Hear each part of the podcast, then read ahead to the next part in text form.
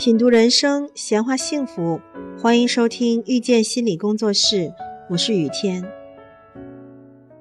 降低期待是一个会让你的幸福感提升很多的方法，也就是说，可以换一种认知，那就是没有人必须要对你好。是的，没有人必须要对你好，包括父母、伴侣，都不是必须要对你好的。如果你小时候恰好得到了父母无条件的爱，这是一种幸运，但并不是父母必须要做的事情。当你能这么认知的时候，你就会把注意力放在自己身上，而不是想着去依靠别人。当别人对你没有那么好的时候，你就不会有怨气，不会抱怨他必须要对我好，可是他没有，而是会把心思放在自己的身上，放在怎么样过好自己的日子上。比如在月子期间，婆婆照顾不周，让很不舒服。如果你认为婆婆必须要做到某种程度，你就会感受到不公、委屈，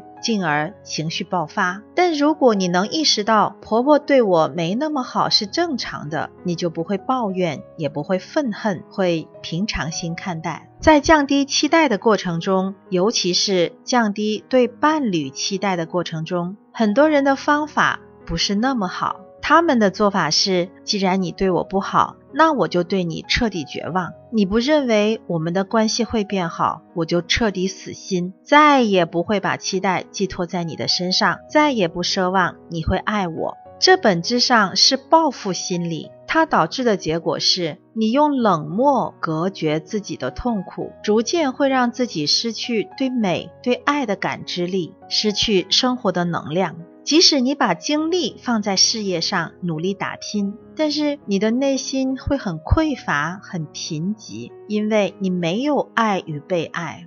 正确的做法是降低自己的不合理预期，努力让关系中的其他人实现自己的合理预期。也就是说，你的期待只是降低，而不能归零，要把注意力回归到自己的身上。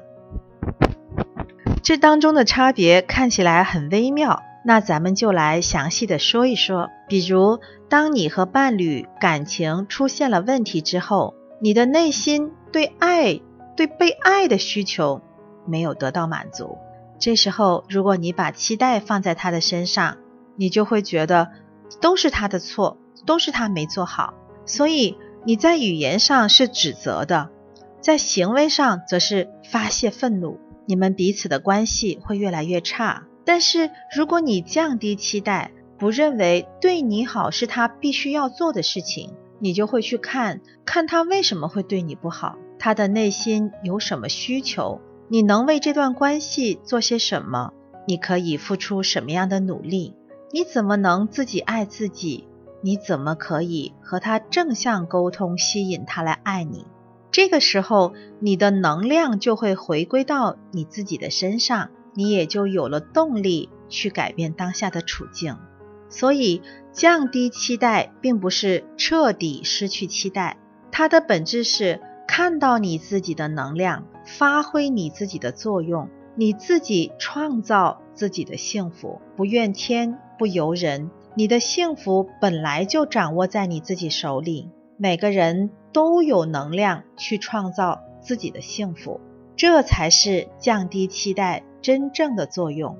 失望、冷漠、绝望、报复，这都无法去爱与被爱。只有提升自己，自己主动的去创造，才会真正的爱自己、爱伴侣，最终构建感情里的爱与被爱。亲爱的听众朋友，感谢收听遇见心理工作室。如果您喜欢我们，欢迎加 QQ 群八三二四九六三七零。